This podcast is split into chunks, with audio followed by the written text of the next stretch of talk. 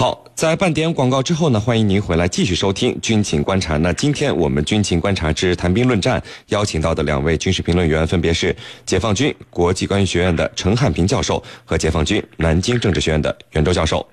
好，我们继续来关注到另外一条消息：俄罗斯北方之都圣彼得堡三号发生地铁爆炸事件，造成了十四人死亡。爆炸发生的时候呢，俄罗斯总统普京正在圣彼得堡参加外交活动。俄总检察院呢已经把这一爆炸事件定性为恐怖袭击。那么，俄罗斯警方初步的调查结果显示，爆炸嫌疑人很可能是和宗教极端组织有关联。那么，俄罗斯为什么会再次成为恐怖袭击的目标？而考虑到当时普京恰好身处圣彼得堡，这起事件的政治色彩呢，也成为呃舆论关注的一个焦点。我们就一起来关注到这起事件。袁教授，嗯，这个二零一三年伏尔加格勒火车站爆炸案以来呢，这个俄罗斯境内已经有三年多没有发生针对公共交通系统的这种严重的恐怖袭击事件了。而且我们看到，从二零一零年以来，俄罗斯发生的多起公交系统遭到袭击的事件，主要是集中在俄罗斯首都莫斯科和靠近这个高加索地区的伏尔加格勒。那么这次圣彼得堡成为恐怖袭击的目标。地点的变化，您是怎么看的？好的，那么此次呢，俄罗斯恐怖袭击事件，它的地点的变化呢，表明啊，俄罗斯现在的反恐形势啊，呃，日益变得复杂，呃，反恐的任务呢，也变得更加艰巨，呃，那么之所以恐怖分子会选择圣彼得堡，呃，我想基于以下三个方面的考虑，第一呢，是圣彼得堡是俄罗斯的一个重要城市，那么圣彼得堡呢，大家都知道它是俄罗斯的故都，就像我们的西安、南京这样的城市一样。那么地位呢是非常重要的，在这样的城市搞恐怖袭击活动，那么更容易引起那么比较大的轰动效应。呃，第二呢，就是您刚才说的，普京正好又身在圣彼得堡，因此在圣彼得堡制造恐怖袭击事件，它的政治意味非常浓厚，有明显的针对普京的这种意味在里面。第三呢，就是这个圣彼得堡啊，它也是俄罗斯反恐力量比较薄弱的一个环节。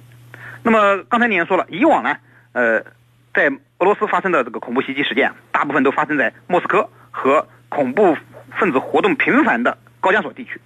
那么这些地方也是俄罗斯反恐力量这个比较关注的地区，反恐力量比较强强的地区。那么圣彼得堡靠近欧洲，那么一直以来圣彼得堡的治安情况都是比较好的，很少发生这个类似的恐怖袭击呃恐怖事件。那么所以也是俄罗斯反恐力量比较薄弱的环节。那么，恐怖主义就正好利用了圣彼得堡防范薄弱的情况，那么趁着普京身在圣彼得堡的这个呃情况下呢，那么发动了这次恐怖袭击事件，那么充分说明了俄罗斯的恐怖主义这个袭击啊，呈现出了多点多发的态势。那么俄罗斯今后在反恐这件事上，可能还要压力山大。呃，是的。那么，程教授，嗯，这个目前圣彼得堡地铁爆炸案的这个嫌疑犯的身份是已经被确认了，是一个拥有俄罗斯国籍的吉尔吉斯斯坦人。对。那么，因为我们刚才说了，普京。当时就在圣彼得堡，呃，可以想象到当地的安保应该来说是非常严密的。嗯，那么还发生了这样的事件，您认为是有什么政治色彩在里面，还是这个伊斯兰国极端组织的一个恐怖袭击的可能性更大一些呢？您是怎么分析的？呃，我觉得啊，这是呃恐怖袭击和政治袭击的这个双结合，就是这两者结合在一起了。那么为什么说是这两者结合在一起呢？我们来分析一下。首先呢，就是说他的这个。袭击者是具有俄罗斯国籍的，也就是说来自于中亚地区。那么这些人很有可能是 IS 的这个同情者，啊，为什么？因为这个俄军在叙利亚的军事行动对 IS 进行的痛击，那么帮助叙利亚政府军一步步的收复失地，那么这使这个伊斯兰国非常恼火，那么煽动他的支持者对俄罗斯进行报复，那么再加上。这个去年曾经发生过俄民航飞机被这个炸毁的，那么可以都视为是这一类的呃报复行动。那么第二呢，我们要注意到，呃，刚才你提到的，普京正在圣彼得堡这个会晤白俄罗斯总统卢卡申科。那么在这样的时刻，呃，针对他的这个袭击，我认为目标是非常清晰的。那么再加上不久前俄罗斯爆发了这个大规模的针对普京的抗议示威，那么我认为这两者之间。这个袭击者就是要为了结合起来，给普京的一种双重打击，使他呢压力放大。那么第三呢，就是呃，我们知道俄罗斯呢要承办这个。呃，俄罗斯世界杯足球赛，那么在这样的时刻呢，制造事件就是要给整个世界一种形象、一种印象。什么印象？俄罗斯极不安全。那么不安全，那么你的世界杯举办能不能照常进行？能不能进行下去？能不能如期？都是一个疑问。那么这些疑问就是要让普京、让俄罗斯难堪，损害他的国际形象。所以这三点结合起来看，我觉得恐怖分子。他肯定是要达到这个政治和恐怖袭击这种双重的目的，来对普京进行这个啊动摇，来来对普京进行羞辱。主持人，嗯，好的。那么袁教授，这个俄罗斯总统普京一直在反恐方面是毫不手软的啊，从追捕境内的车臣恐怖分子，到在海外对恐怖组织发动大规模的空袭，那么俄罗斯反恐行动的果断高效，是让很多人印象深刻。那么。这次在他身边发生的恐怖袭击事件，是不是也暴露出了很多的问题？呃，请您给我们分析一下。好的，那么俄罗斯对恐怖主义势力的这种雷霆般的震慑性的打击啊，呃，是大家有目共睹的。所以三年内，俄罗斯并没有发生大规模的恐怖袭击事件，这一点您也刚才也讲到了。那么也正是因为俄罗斯反恐措施毫不手软，所以恐怖主义分子呢，针对俄罗斯发动更大规模的这种恐怖袭击，实际上已经蓄谋已久了。要不然他就不叫恐怖主义了。而对这种越反越恐的情况呢，也的确暴露出了俄罗斯在反恐问题上存在的一些问题。首先就是顾此失彼的问题。由于疆域非常广阔，那么点多线长，所以俄罗斯反恐力量目前呈现出严重不足的这种状态。那么所以只能，呃，只能呢有重点的进行反恐的部署。比如说首都和恐怖分子比较集中的外高加索地区呢，那么是他重点部署的地方。那么其他地方呢，则力量相对薄弱。那么其次呢，是情报侦查那个出现的问题。那么虽然说前苏联有克格勃，那么大家都知道这个克格勃很厉害。那么俄罗斯呢，也继承了这个庞大的情报系统。但是呢，面对无处不在、这个无缝不钻的恐怖分子，那么特别是隐藏于平民之中的针对平民的恐怖袭击活动，那么俄罗斯的情报力量呢，也显得无能和无赖。再次呢，就是战略和策略上，那么。的问题，那么这个从目前各国的反恐实践来看，纯粹靠武力来镇压，那么是起不到这种反恐的根本效果的。那么必须辅之以文化、经济，呃，这个必须呃辅之以文化上的渗透、经济上的扶持和民族感情上的和解。呃，你像俄罗斯这样一个多民族的国家，那么它的少数民族地区呢，在文化上有巨大的差异，经济发展上呢又严重的落后，那么。这样的环境实际上是培育恐怖主义的一个温床。那么加上俄罗斯这个大国沙文主义的这种这种传统呢，更助长了这个恐怖主义的滋生。那么可以说，给极端宗教势力和恐怖主义分子，呃和这个民族分裂势力，那么都有了可乘之机。呃，是你。好的，我们看到有网友问啊，从过去的情况看，俄罗斯遭到恐怖袭击的时候，西方的反应比较复杂。西方国家有时支持俄罗斯，有的时候则太过暧昧，把俄境内的恐怖主义和人权问题，呃，往一起扯。那么这次西方国家在之前已经不断自身遇到恐怖袭击的情况之下，这次会对俄罗斯的这起事件会是一个什么态度呢？陈教授，您怎么看？我们知道，这个西方国家呀，历来在俄罗斯，包括咱们中国打击恐怖主义问题上。它是持一种双重的立场和双重标准的，也就是说，呃，在他们看来，恐怖主义只要威胁到他了，那才叫恐怖主义；威胁到中俄的，那它不叫恐怖主义，甚至呢还进行庇护。你比如说，我们在关塔那摩的这个东突分子，那么奥巴马曾经签署命令，让他们到这个东欧国家去，把它保护起来。所以这样的做法，恰恰就是。为虎作伥，养虎为患。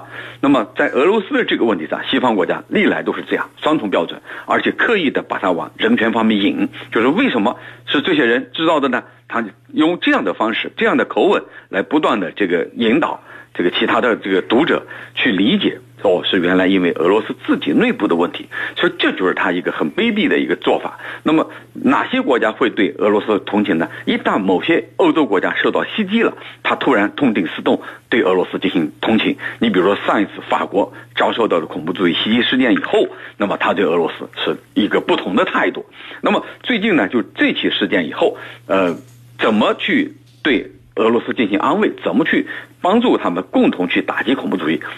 我觉得西方在这个问题上还没有完全亮明他的立场，呃，那么这一点和俄罗斯的做法不一样。一旦西方发生了类似的恐怖袭击事件，那么俄罗斯总是在第一时间表示声援、表示支持，同时呢提供各方面的协助。那么西方在这方面他的做法应该是远远不够的。那么未来我相信西方仍然是戴着有色眼镜在防恐。那么如果是这样的一个做法，未来对西方国家来说只会越防越恐。主持人。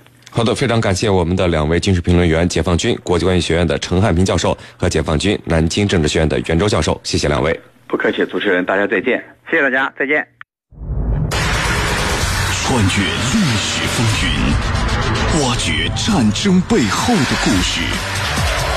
军情观察之孙主编说军事。大家好，我是孙小伟。今天我给大家讲述的是第三帝国崩溃前夜上演的最后疯狂的故事。在二战时期，纳粹德国即将走向全面灭亡的最后几天，德军在向柏林市中心撤退的过程中，党卫军的行刑小队以更加高涨的热情和更加冷酷的法西斯主义执行他们作为刽子手的职责。在科菲尔斯滕达姆的附近，只要有房屋挂出了白旗，他们就会冲进去，将里面的人全部处死。戈贝尔对德军的溃败势头有些恐慌，并将那些投降的迹象描述为鼠疫杆菌。明谢贝格装甲师师长。穆莫特将军却命令这些党卫军和宪兵小队从安哈尔特车站和波斯坦车站附近的防区内滚出去。他威胁称，如果这些执法者不照办，他会当场枪毙他们。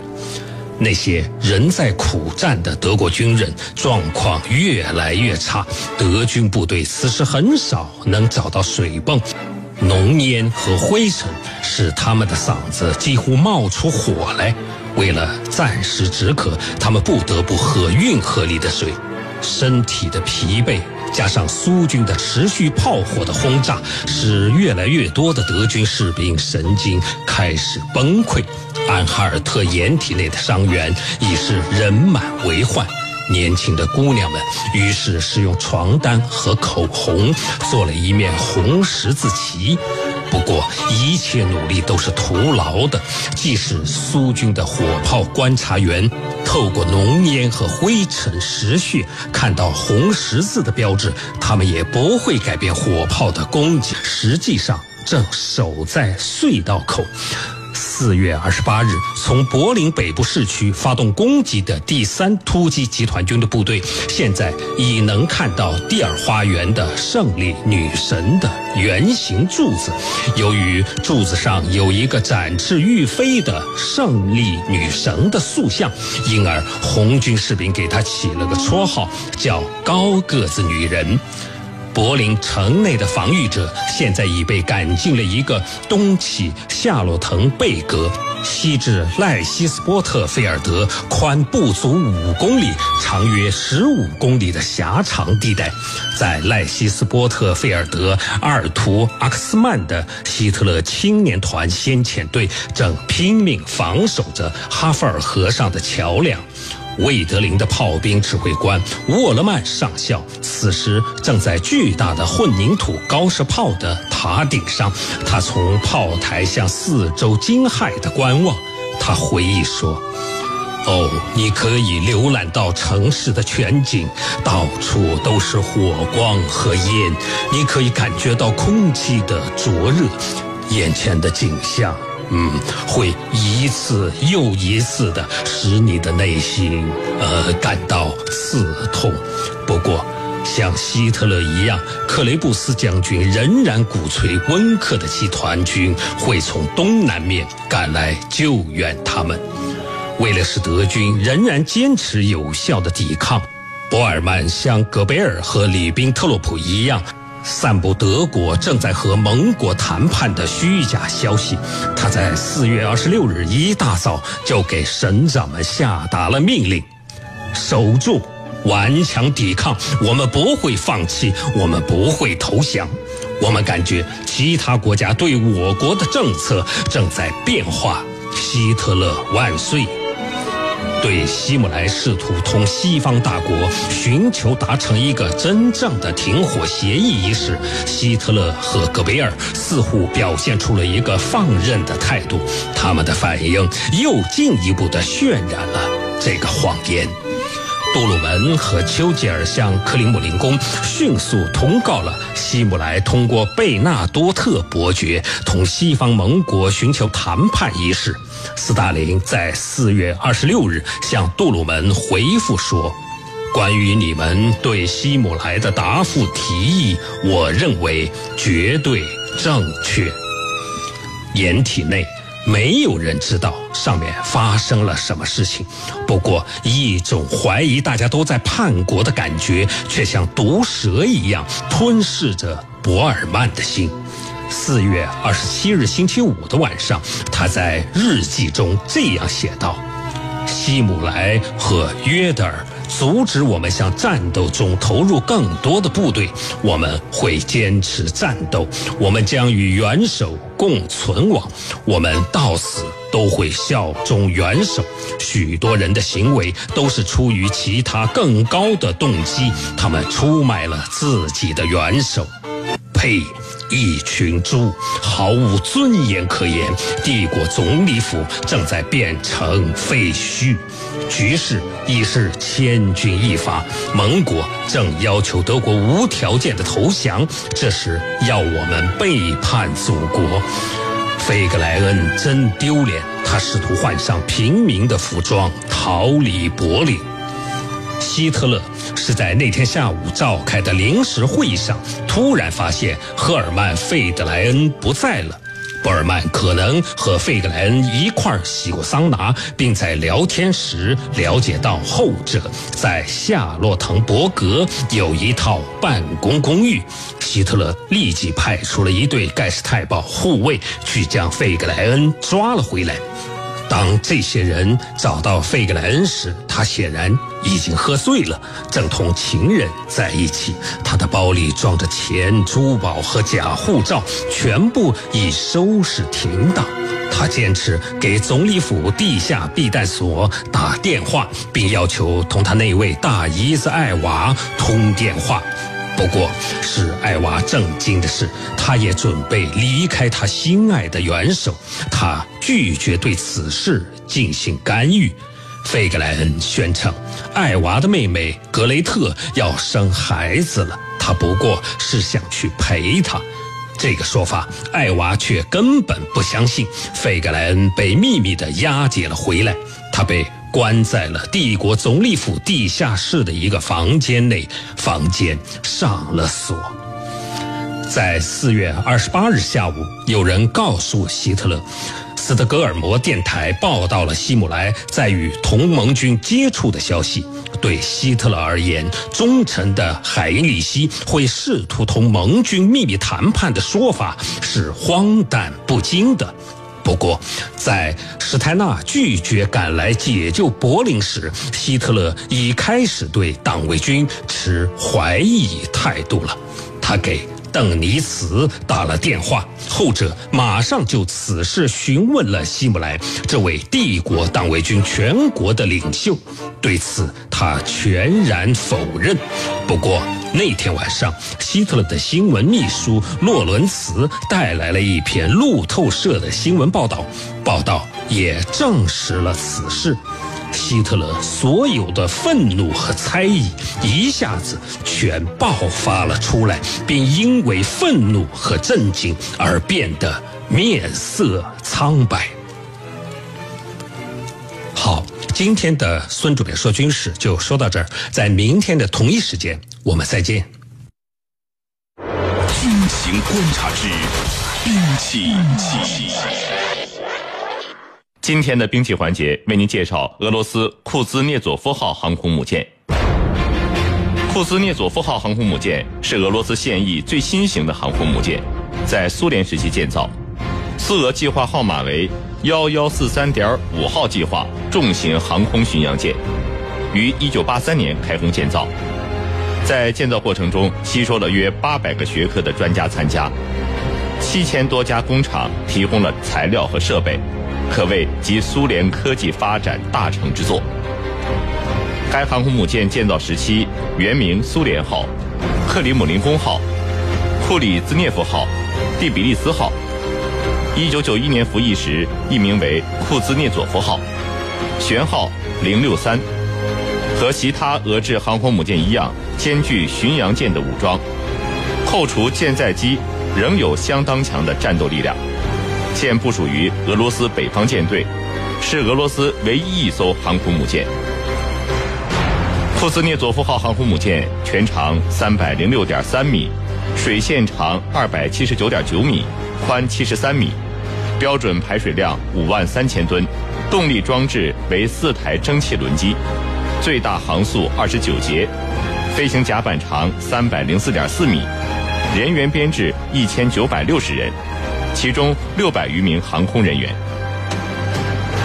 一九八三年二月二十二日。前苏联在尼古拉夫耶夫船厂开工建造第一艘大型航空母舰，该舰又被称为“幺幺四三点五级”。一九八五年十二月五日下水，一九九一年一月二十一日正式服役。该舰在建造过程当中先后有过几个名字，即“苏联号”、“克里姆林宫号”、“勃列日涅夫号”和“蒂比里斯号”。由于政治风云的变换。该航母最后定名为库兹涅佐夫号，库兹涅佐夫号航母以库兹涅佐夫海军元帅名字命名。一九八三年二月，苏联开始在尼古拉夫耶夫黑海造船厂新扩建的船台上铺设了库兹涅佐夫号航空母舰的龙骨。经过两年多的全力建造，该航空母舰于一九八五年十二月下水，一九九一年一月正式加入俄罗斯海军现役。在首舰开工两年多后，该级第二艘瓦良格号也随之开工建造，发展势头非常良好。一九八八年又动工建造了更接近美国大型航空母舰的乌里扬诺夫斯克号核动力航空母舰。该核动力航空母舰装有蒸汽弹射器，排水量增至八万吨。然而，由于苏联的解体、经济的衰退，尚未完工的瓦良格号。和乌里扬诺夫斯克号航母就被迫下马。虽然最终只剩下一艘库兹涅佐夫号航空母舰，但它具有里程碑意义，因为它是苏联海军史上第一艘真正意义上的航空母舰。一九八九年十一月进行了第一次载机训练，一九九一年十一月，他从黑海出发，加入俄罗斯北方舰队，而直到一九九三年，他才接收舰载机。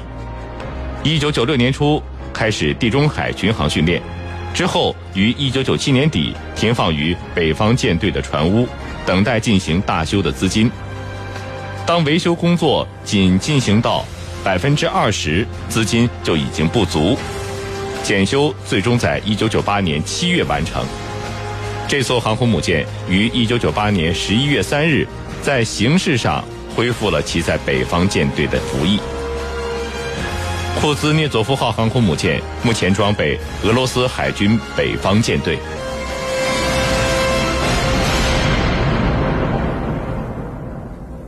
好的，因为时间的关系呢，今天的军情观察到这里就结束了。是您代表编辑赵晨，感谢您的收听。如果您需要和我们交流，可以通过九三七军情观察的微信公众号和我们联系讨论。